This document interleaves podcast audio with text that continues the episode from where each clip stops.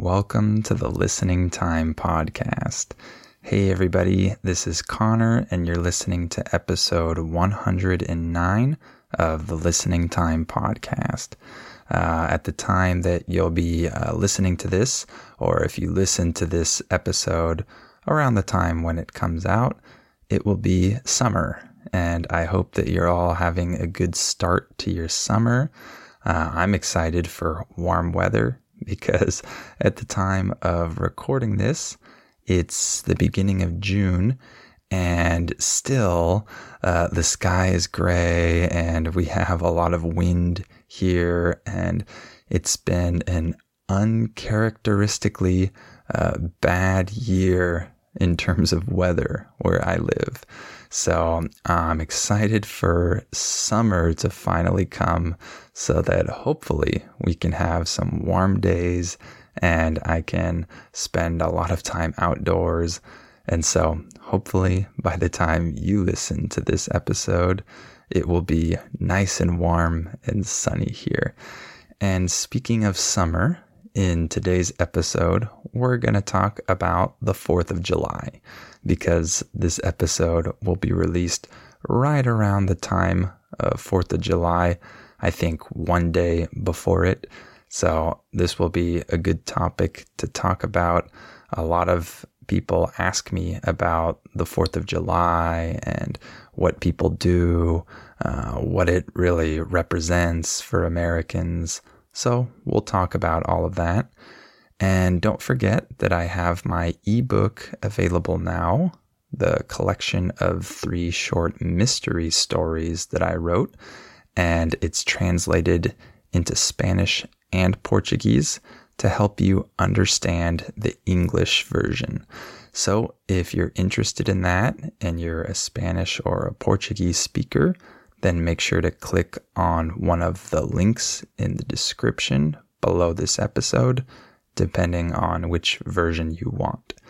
And of course, if you want to support me and help this podcast, then please consider joining my membership.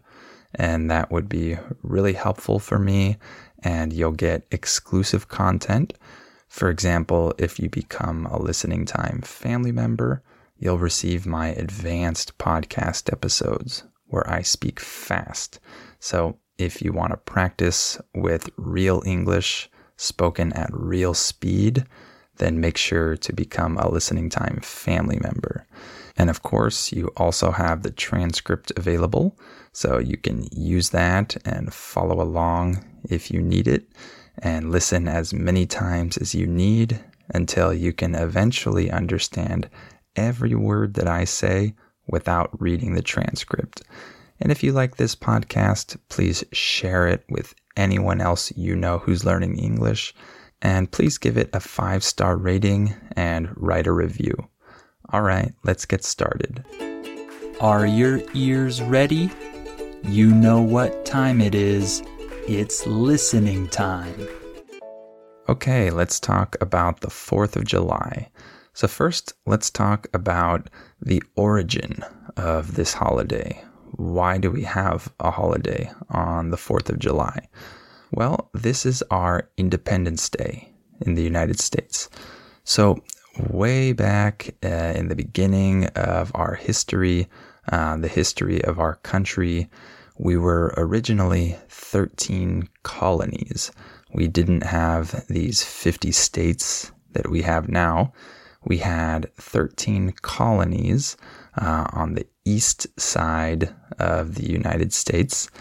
And uh, during the early years, there were a lot of problems between the colonies and Great Britain. And so, of course, the colonies were um, an extension of Great Britain, so to say. Um, people came over from Great Britain to the United States. At that time, it wasn't the United States, it was the 13 colonies in America. And so there were many problems, of course. And eventually, in 1776, uh, the 13 colonies uh, formally adopted the Declaration of Independence. And so this was formally adopted on July 4th, 1776.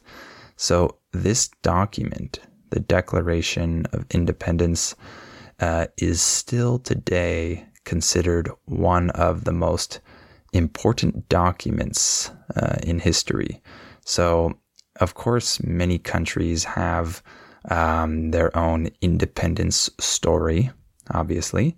Um, but this story of independence in the United States was something that was very revolutionary.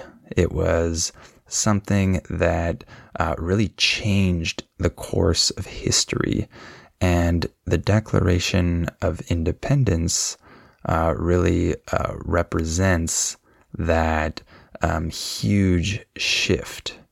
Uh, in English, the word shift just means change. So this document uh, really represents that huge change, that huge shift, uh, because it also outlines a lot of the basic principles that people today uh, still champion. In English, we can say that someone champions an idea or champions a principle uh, when they believe in it and they preach it and uh, they um, really like that idea or that principle and they uh, adopt it. They champion it. So many of the basic principles that people today um, uh, really champion uh, regarding human rights um, can uh, be seen in the Declaration of Independence. And so that's one of the reasons why this is such an important document and this was such an important event. And then, of course, there's the fact that the colonies were separating from Great Britain. They were declaring their independence and becoming their own uh, country, kind of, so to say. So, uh, of course, that was really important as well. And the first celebration of Fourth of July was actually just one year later in Philadelphia. And so uh, they were still at war during this time. Um, however, they still celebrated uh, the one year anniversary of the adoption of the Declaration of Independence. So there were uh, fireworks, uh, people lit candles, the whole city uh, was illuminated um, because of this. There were gun salutes where guns and cannons are fired uh, to um, commemorate something. Uh, in English, we can use the word commemorate uh, to talk about uh, remembering something with respect, right? To commemorate it.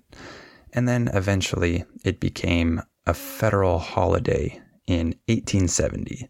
That's when the federal government actually adopted uh, the 4th of July as a holiday. So, what does the 4th of July represent? So, in the early years, this holiday was definitely a little more political than it is now, it can still be considered political in a sense nowadays.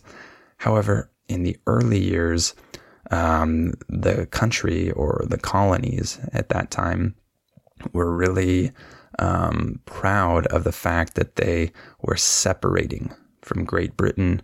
They were declaring their independence and they were championing these basic values that they believed in. And so it was a more political holiday, uh, and they were still um, thinking about their separation from Great Britain, of course. Whereas nowadays, um, most Americans aren't preoccupied with uh, Great Britain when it comes to the 4th of July. Uh, many people think about the original reason for 4th of July, of course, right? We think about um, the separation of the colonies from Great Britain. However, nowadays we don't have this um, political animosity with Great Britain. Uh, we don't have any problems like that. So that's not uh, the same nowadays. Um, however, uh, there is a lot of other significance uh, to this holiday nowadays. Um, of course, the 4th of July is the most patriotic day of the year. This is um, the number one time in the US where you'll see patriotism on full display. In English, when we say that something is on full display, this means that you can see it very clearly. So, uh, patriotism is on full display on the 4th of July. And I already did a full episode on patriotism, so I won't talk too much about that here. And uh, another uh, value that is championed by many Americans and um, is represented by the 4th of July is freedom. So, of course, the 4th of July was originally um, uh, important because the colonies were declaring their freedom, so to say. Um, but nowadays, even though uh, we're not trying to uh, declare our freedom from some other empire or kingdom or something like that, uh, we still really value uh, this principle that we were born um, with the right to uh, act freely, do things um, the way we want to do them, and um, be able to live the life that we choose uh, and not have uh, some uh, other foreign body uh, controlling our actions or dictating what exactly uh, we need to do, things like that, right? So Americans usually uh, promote the idea of freedom, being able to uh, pursue your own uh, will, your own happiness, things like that. And then, of course, the 4th of July is still a commemoration of the past. Uh, on this day, a lot of people think about um, people that have died for the country, right? Soldiers of the past that have died fighting for America. And uh, people think about, um, of course, the origins of the holiday, and people reflect on many of these things from the past. So, what do Americans do on the 4th of July? Well, Americans have barbecues. That's one thing. And at our barbecues, uh, maybe the most common type of food that people eat is hamburgers and hot dogs, probably. And then also steak and some other things.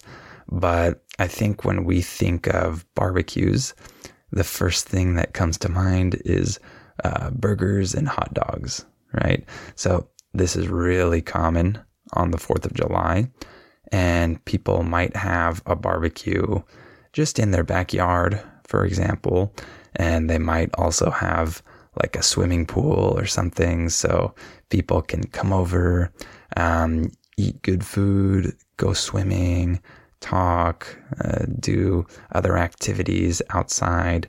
This is really common. Uh, some people choose to celebrate the 4th of July in their backyard with uh, family and friends having a barbecue. That's really common. And Americans often go to the park or go to the beach or go to a lake or something like that. That's also really common. And um, when people go to these places, they do something similar. They might also have a barbecue. Um, they'll have to bring all of that stuff uh, to the lake or to the beach or whatever. And they might play some music. Uh, I think on the 4th of July, uh, the most common type of music that would be representative of this holiday would probably be classic rock. I was trying to think of this uh, before recording uh, about what music uh, you hear the most during this holiday. And I think classic rock is definitely the one that comes to mind. Uh, so you'll hear a lot of classic rock being played on people's uh, radios or whatever. Um, but you'll hear all types of music, obviously. And people might play sports on this holiday, especially kids, um, because on the 4th of July, uh, people want to spend the day outside. So, of course, that's a good opportunity to throw the football around, uh, throw the baseball around, um, play soccer, volleyball, whatever it may be. Um, this is a good holiday to do a little bit of that. And I remember playing a lot of sports on this holiday when I was growing up. So uh, you have a lot of fun uh, wherever you are. If you're in someone's backyard, if you're at the park, at the beach, wherever you are, there's a lot of fun on this holiday. It's definitely a very active holiday compared to others. Uh, we actually do a lot uh, outside, especially and play and have fun and things like that. So that's really cool. And then there are also uh, parades. Uh, there are Fourth of July parades, uh, just like there are for most holidays. I think, like Thanksgiving parades, Christmas parades, etc. So there are also Fourth of July parades.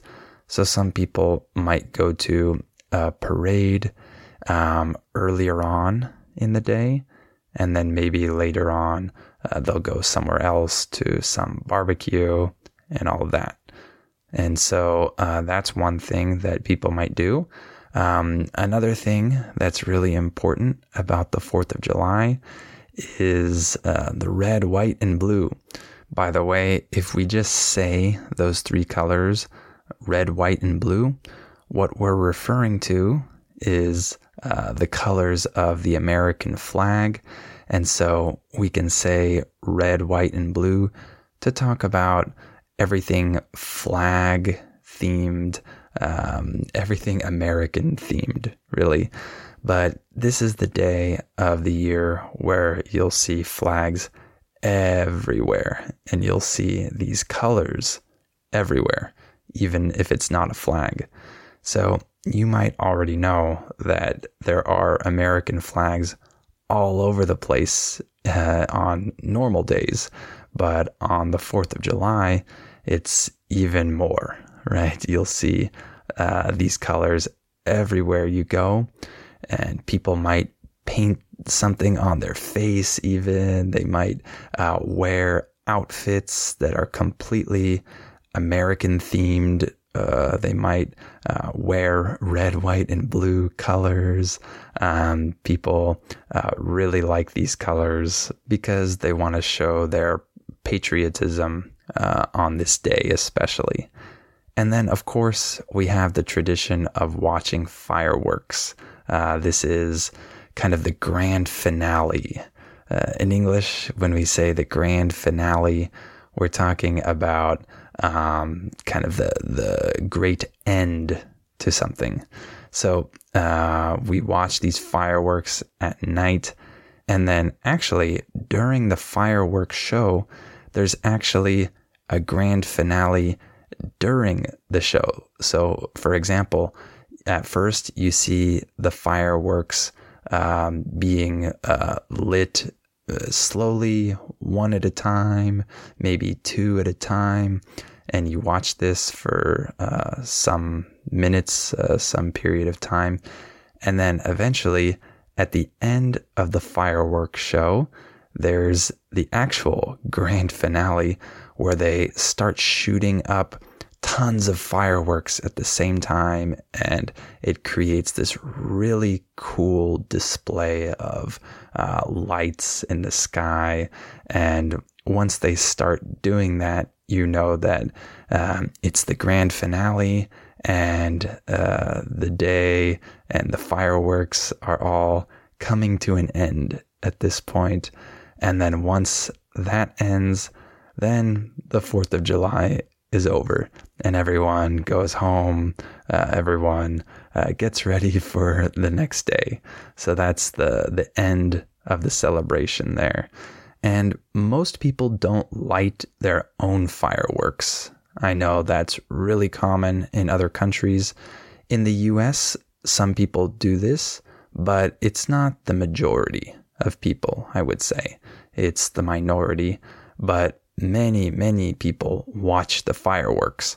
Uh, wherever you are, you can hear fireworks around you, and there are many different fireworks shows. Um, there are always fireworks somewhere near you. Um, but it's usually not just people in their backyard doing this. Some people do this, but the real fireworks shows are these big coordinated events where they shoot off really huge fireworks into the sky.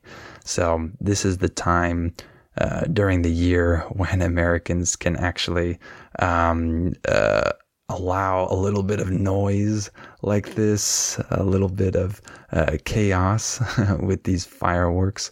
Um, but besides the 4th of July, we don't really have a lot of other days where people would want this much uh, noise um, and uh, that type of celebration.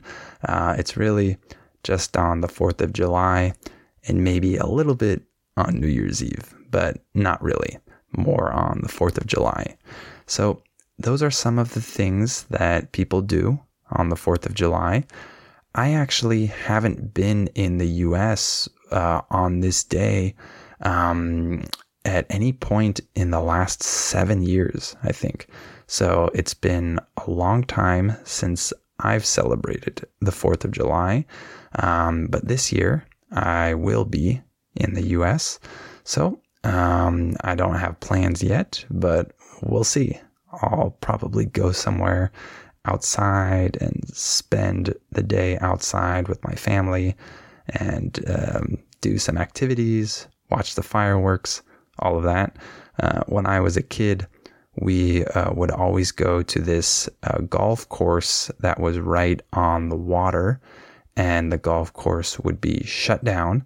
Uh, so the public could go and spend the day there and watch the fireworks um, because they shot these fireworks off uh, right there in front of you, right on the water. So that was uh, always really cool. So maybe we'll go there again. I don't know. But uh, I think it will be fun to celebrate this holiday again because, as I said, I haven't celebrated it in a long time. So that should be fun. And in terms of how important this holiday is compared to other holidays, I would say that the 4th of July is in the top five holidays in the US. Um, people uh, will rank this differently depending on their preferences, but it's in the top five. It's an important holiday. Americans really value this holiday a lot more than people in many other countries uh, value uh, their Independence Day or National Day or whatever. Um, in some countries, people might really like that. But according to most of the people that I've talked to in different countries, uh, their National Day or their Independence Day is not quite as important to them as uh, the 4th of July is to Americans. So it's a pretty important day. All right, why don't we stop there for today? I hope this episode was interesting for you, and I hope it was good practice for your listening. Remember that if you're a Spanish or a Portuguese speaker, you can purchase my ebook, my collection of three short mystery stories written in English and translated into either Spanish or Portuguese. And you can become a listening time family member if you want my advanced episodes where I speak fast. And those links are in the episode description below this episode. And if you like this podcast, please give it a five star rating and a review and share it with anyone you know who's learning English. All right, thank you for listening to this episode, and I'll talk to you on the next episode of Listening Time. Before we continue, let me tell you about our sponsor, Rosetta Stone. As you all know, learning a language is challenging. Well, Rosetta Stone is a great tool that can help you with this challenge so you can improve your English or learn any of the other 25 languages that it offers. Rosetta Stone has helped millions of people learn foreign languages over the last 30 years. The idea behind Rosetta Stone is to provide you with a more natural and intuitive language learning method compared to other types of courses. Instead of focusing on tests, drills, or boring memorization, Rosetta Stone helps you develop your language skills naturally using interesting stories, dialogues, and visuals. In this way, you'll learn the language a little more like a child learns their first language, not just by memorizing things, but through engaging exposure to the language. Rosetta Stone is also convenient to use because of the flexibility of its lessons. They're full of helpful content, but they're also pretty short, and you can do them whenever you have the time. This will help you work them into your schedule more easily. And one other cool feature that Rosetta Stone has is its speech recognition tool called TruAccent. It can detect the differences between your pronunciation and a native speaker's pronunciation, so it can give you feedback on how you're pronouncing words and help you improve. As you can see, Rosetta Stone is a language learning tool with a ton of value. Don't put off learning that language. There's no better time than right now to get started. For a very limited time, Listening Time listeners can get Rosetta Stone's lifetime membership for 50% off. That's 50% off unlimited access to 25 language courses for the rest of your life. Redeem your 50% off at rosettastone.com slash listening time today. Hola, buenos días, mi pana. Buenos días, bienvenido a Sherwin Williams. ¡Ey! ¿Qué onda, compadre?